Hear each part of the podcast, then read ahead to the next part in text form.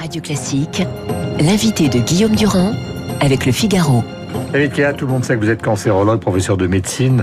Le livre s'appelle Arrêtez de vous priver, publié aux éditions Albin Michel, mais je m'adresse à celui qui a dirigé des services dans les hôpitaux. On a l'impression qu'il y a une sorte de double vision, celle des profs de médecine qui semble dans certaines régions au bord de la saturation et notamment dans un domaine qui vous concerne, qui est celui de la cancérologie, où on reporte, où on est obligé de consacrer des lits à la Covid-19. Est-ce que vous considérez que le président de la République a eu raison, je ne dis pas de se passer de l'avis du Conseil scientifique, mais en tout cas d'une certaine manière de, de, de prendre le parti inverse de celui qui avait recommandé il y a une quinzaine de jours d'Elfrécy? Voilà, c'est pas parce que c'est le pari inverse que je lui donne raison. C'est parce que le, le, le problème, c'est que ce serait un reconfinement sans fin. Euh, parce que avec chaque nouveau variant euh, qui aurait une présentation antigénique, c'est-à-dire qui, qui, sur lequel l'immunité obtenue par soit déjà une première infection, soit par le vaccin, ne marcherait pas bien, il faudrait reconfiner. Hmm. Or, on voit bien que ça ne va pas arrêter d'avoir des nouvelles vagues de variants. Donc, il faut adapter, il faut trouver une autre stratégie que hmm. ça, parce que c'est pas viable. Euh, ce qui est regrettable, c'est que après la première vague en février-mars. On avait promis d'augmenter le nombre de lits de réanimation, donc la capacité à faire face à ces, hmm. à, ces vagues euh, qui sont parfois des tsunamis, hein, comme euh, la, première. Euh, et rien n'a été fait. On est toujours avec le même nombre de lits de réanimation et donc toujours avec cette angoisse de la saturation du système hospitalier. Quant au report des interventions et des soins pour les malades atteints d'autres pathologies, notamment cardiologie, cancer, notamment du cancer, moi je ne l'ai pas vu.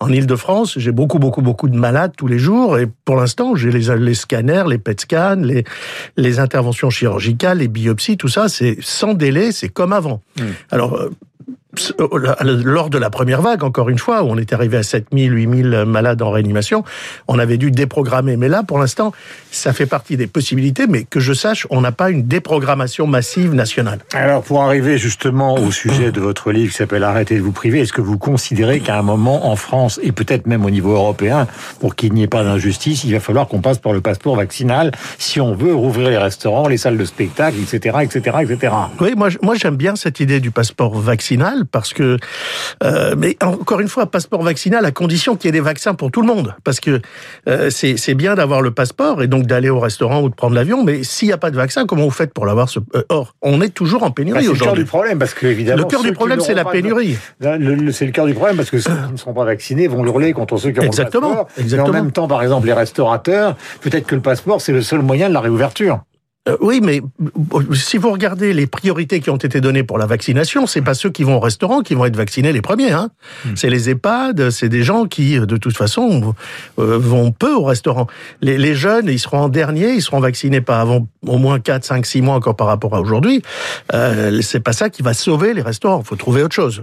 je pense que des, des protocoles sanitaires très sérieux, comme l'ont proposé les restaurateurs, devraient permettre quand même, dans certaines situations, des réouvertures. Alors arrêtez de vous priver. Euh, vous expliquer, il faut faire attention euh, dans le domaine évidemment de l'alimentation, c'est un de vos sujets de prédilection, mais il faut, euh, et vous prenez des métaphores amusantes, bien faire la différence entre le danger et le véritable risque. Je m'explique, je donne un exemple, c'est vous qui l'avez trouvé, à savoir les requins, c'est dangereux, euh, mais il y a quatre morts par an par des gens qui se font manger par des requins. mais vous avez pris un raccourci, parce que justement bah, la métaphore, c'est quoi? C'est de dire, on n'arrête pas de nous dire c'est dangereux de manger du du sel, du sucre. Le sel, parce que ça fait monter la tension. Le sucre, le diabète, le gras, l'artérosclérose, la charcuterie, le cancer du côlon. Bon. Mais on vous parle de danger. La question, c'est est-ce que c'est risqué? Est-ce qu'il y a des mmh. risques? Et la métaphore que j'ai pris, c'est de dire, voilà, les grands requins blancs, là, du film Les Dents de la Mer, c'est dangereux pour l'homme. Où est-ce qu'ils sont, les requins blancs? Dans la mer. Donc, aller dans la mer, c'est dangereux par transitivité. Mmh. Hein Or, d'accord, c'est dangereux, mais est-ce que c'est risqué? Mais absolument pas, parce que la probabilité que vous rencontriez un requin en allant vous baigner à Marseille, c'est nul. Mmh. Euh, donc, et, c'est ça, c'est-à-dire qu'il faut à un moment donné raison garder, essayer de prendre, de prendre les perspectives par rapport à tous ces interdits qu'on n'arrête pas de nous imposer et qui font que finalement, euh, on, essaye de nous faire croire qu'on va pouvoir éviter la mort, et, c'est d'autant plus facile de nous le faire croire qu'on ne la voit plus, mhm. parce qu'il n'y a plus de cortège funéraire, il n'y a plus de veillée des morts, qu'on ne va plus vieillir et qu'on va plus être malade. Mais c'est faux, on va vieillir, on va être malade et on va mourir. Mhm. Donc, à partir du moment où on a compris ça, cette finitude de la vie, euh, qui est à la base de toute la philosophie, dès qu'on a compris ça, eh bien quoi? Il faut à ce moment-là respecter euh, cette vie en respectant son corps, donc faire attention, de essayer de rester en bonne santé, mais en même temps honorer la vie et donc se faire plaisir. Alors vous expliquez à plusieurs reprises qu'il n'y a pas simplement le sport qui fait maigrir, mais beaucoup d'autres activités, y compris faire la vaisselle, par exemple. Ça fait partie des paradoxes que vous aimez bien. Il y a beaucoup de petits chapitres, euh, notamment consacrés à la gourmandise, qui sont liés à des choses qui sont des idées reçues euh, toutes faites que vous dénoncez. Par exemple, boire de l'eau pendant les repas fait grossir. Faux. Faux, dites-vous. L'eau bu pendant un repas euh, ou entre les repas ne fait jamais grossir. Elle ne ralentit pas la digestion. Euh, et notamment, vous revenez sur l'affaire des vapoteuses, par exemple. Parce qu'il y a beaucoup de gens qui écrivent que les vapoteuses sont presque aussi dangereuses que les cigarettes. C'est complètement faux. Totalement faux, mais totalement faux. On sait qu'en France, euh, plus de 700 000 Français dans les deux, trois dernières années ont réussi à arrêter de fumer en s'aidant de, de la cigarette électronique. Mmh. Alors, on, on, nous raconte l'histoire des États-Unis l'été dernier où il y a eu quelques centaines de morts à cause des cigarettes électroniques. Mais il faut savoir que qu'est-ce qui s'est passé là-bas? Les, les, réservoirs de nicotine étaient, euh, on pouvait les ouvrir et donc des gens ont ouvert le réservoir, vidé la nicotine et mis du cannabis. Et pour que l'effet cannabinoïde soit plus important, ils ont mis de la, un dérivé de la vitamine E qui augmente l'effet, euh, ah. l'effet euh, et boum. Et boum. Et ça, c'est très mauvais pour les poumons. Ils ont eu une pneumonie mortelle. Mm. Mais en France et en Europe, où les réservoirs sont totalement fermés, on peut pas les ouvrir, on n'a jamais eu un seul mort par vapoteuse. Mm. Tous ceux qui aiment les spaghettis vont écouter ce moment euh, historique. Les féculents font grossir et vous répondez ah bah, absolument pas. Alors, euh, j'explique que l'organisme humain a fait face à son histoire dans lequel plus souvent que le contraire, l'homme a été soumis au risque de famine à cause des inondations, des sécheresses, des mmh. guerres, de tout ce qu'on veut, des épidémies. Et donc, il a développé un système endocrinien qui fait que dès qu'il absorbe un aliment, il y a la sécrétion d'une hormone qui s'appelle l'insuline qui vise à prendre les calories de ce qu'on a mangé pour les mettre de côté pour le jour où il y aura pas à manger. Mmh. Et la capacité d'un aliment, quel qu'il soit, faire provoquer cette insuline et donc l'apparition du gras dans le mmh. corps, ça s'appelle indice glycémique. Si vous prenez un aliment à faible indice glycémique, vous l'avalez, pas d'insuline, pas de gras, fort indice glycémique, beaucoup d'insuline, beaucoup de gras. Et ce qui est étonnant pour les pâtes, c'est que quand, pourquoi les Italiens qui mangent des pâtes à la sauce tomate de base tous les jours, normalement dans le régime traditionnel italien, ont beaucoup moins d'obésité que nous, pour une raison simple, ils mangent les pâtes al dente, c'est-à-dire pas très cuites. Quand elles sont al dente, l'indice glycémique est très bas, pas d'insuline, pas de gras, pas de mhm. d'embonpoint. Si vous les mangez bien cuites comme en France, indice glycémique très élevé, vous mangez ça, vous grossissez. D'ailleurs, les, pâtes euh, bien cuites, c'est absolument dégoûtant. Ce qu'on nous donne à la cantine, et on euh, s'habitue à ça, ce qui n'est pas la bonne façon d'éduquer le palais. Vous expliquez, David Kayat, dans le livre, qui est un livre, au fond, qui est une sorte de réhabilitation de la gourmandise dans des proportions euh, raisonnables. Toujours raisonnable. Vous expliquez qu'il y a quand même un problème à la base, qui est un problème d'injustice génétique, et je crois qu'il faut y revenir. Vous donnez deux exemples. Vous dites par exemple, vous voyez des gens qui font du sport toute la journée, euh, qui sont minces, et puis qui aboutissent à, des cancers euh, du poumon, alors qu'ils n'ont jamais fumé de leur vie. Et vous avez de l'autre côté une population de fumeurs qui est importante, mais sur cette population de fumeurs importante, il n'y en a que 8% qui finiront par développer un cancer du poumon. Donc on est là au cœur d'un des grands mystères de la médecine. La susceptibilité génétique. Oui. Et ça tient à quoi, ça, alors? Ça tient à l'existence. Et ça va nous ramener au sujet qui est évidemment celui qui préoccupe tous les Français, qui est celui de la situation aujourd'hui. Alors, écoutez, c'est simple. En fait, euh, il y a, on, a, on, connaît tous des familles dans lesquelles il y a beaucoup de, cancers, et on connaît tous des papis qui ont fumé jusqu'à 95 ans, qui ont bu, etc., et qui sont morts de, de, de, de fatigue et de vieillesse, qui n'ont pas eu de cancer. En fait, ce qui se passe, c'est qu'on a dans notre patrimoine génétique, sur notre ADN, des gènes qui, soit vont provoquer de toute façon un cancer. Alors là, c'est les cancers héréditaires. C'est une fatalité héréditaire, c'est 5% des cancers. Mhm. Soit vous avez simplement des gènes de susceptibilité. C'est quoi la différence? Le gène héréditaire, que vous fumiez ou pas, vous allez avoir un cancer. Le gène de susceptibilité, si vous fumez, si vous avez le contact avec le mhm. facteur cancérigène, vous risquez de développer un cancer, par exemple, du poumon. Mais quelle est la proportion des deux? Parce que c'est ça qui est important. la proportion des deux, c'est 5% héréditaire, 95% susceptibilité. Et, et, et donc, c'est vrai que quand on regarde les statistiques, 80% euh, des cancers du poumon viennent chez les fumeurs, mais seulement 8% des fumeurs développent un cancer du poumon. Mmh.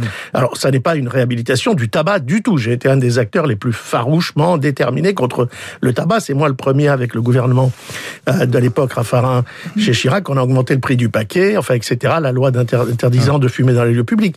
Mais ce que je veux dire, c'est que il faut comprendre que c'est une addiction et qu'une addiction, ça se soigne. C'est hmm. pas c'est pas comme ça. Allez, un peu de courage, arrête de fumer, hmm. c'est pas si difficile. Faux. On a vu par exemple que les gens à qui on annonce qu'ils ont un cancer du poumon et qui reçoivent de la chimio et tout, qui vont mourir pour la plupart d'entre eux, eh bien 64% d'entre eux fument jusqu'au dernier jour de leur vie. Ils n'arrivent pas à s'arrêter de fumer. Donc il faut les aider, il faut arrêter de les condamner. Mm. Euh, c'est une, il faut changer de paradigme. Et hier, euh, Macron disait, euh, pour les gens qui sont totalement dépendant de l'alcool. Il faut faire des, des petits euh, euh, des petits dessins sur les bouteilles pour dire que c'est dangereux comme sur les cigarettes. Mais vous croyez que le petit dessin pour l'alcoolique, parce que là celui qui est très dépendant, ça s'appelle un alcoolique, c'est 10% des gens. Et eux, le petit truc, euh, l'idéogramme, ils s'en foutent complètement. Petite question pratique par rapport à ce que vous venez de dire, mais elle est importante. Est-ce que celui qui est touché par la probabilité d'un cancer génétique, c'est dépistable dès le départ ou pas du tout? Ah, bien sûr, parce que dès qu'on trouve quelqu'un dans une famille qui, qui porte en lui des gènes du cancer, donc héréditaire, mhm. on teste toute la famille. D'accord, mais c'est par le biais de l'interrogatoire ou c'est par le biais des examens? C'est par le biais d'une prise de sang. Question, euh, elle est importante. Alors, il y a tous les détails concernant tous les types de nourriture. Il y a aussi ce, ce, ce grand sujet qui est celui de la gourmandise que vous défendez, vous avez bien raison. Euh, le problème de l'alcool que vous venez de traiter. Mais je voulais vous poser une question sur cette femme extraordinaire qui travaille chez BioNTech et qui a découvert ah l'ARN messager. Et, on dit, alors c'était pour le cancer. Oui, on dit que justement, euh, par-delà euh, la Covid-19, ça pourrait être l'arme absolue contre le cancer. Ah non, mais c'est pas par-delà c'est qu'au départ, c'est une stratégie, c'est une technologie qui a été développée pour traiter le cancer. Et puis, pour l'instant, malheureusement, aucun des, essais qui ont été effectués avec des, vaccins ARN hmm. contre le cancer n'a marché. Mais quand il y a eu le Covid, ils se sont dit on peut utiliser la même stratégie parce que finalement, euh, ce qu'on voudrait. Il n'y a pas un vaccin contre le cancer du col de l'utérus? Ah non, c'est un vaccin contre le virus qui donne le cancer de l'utérus, pas un vaccin contre le cancer de, col de l'utérus.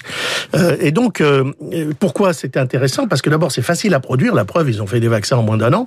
Deuxièmement, ça permet d'augmenter la réaction de l'organisme, des globules blancs, du système immunitaire, de ce qui nous défend contre tout ce qui nous attaque, que ce soit le cancer ou les virus, hmm. d'augmenter la réactivité de ce système immunitaire contre quelque chose qui nous fait du mal.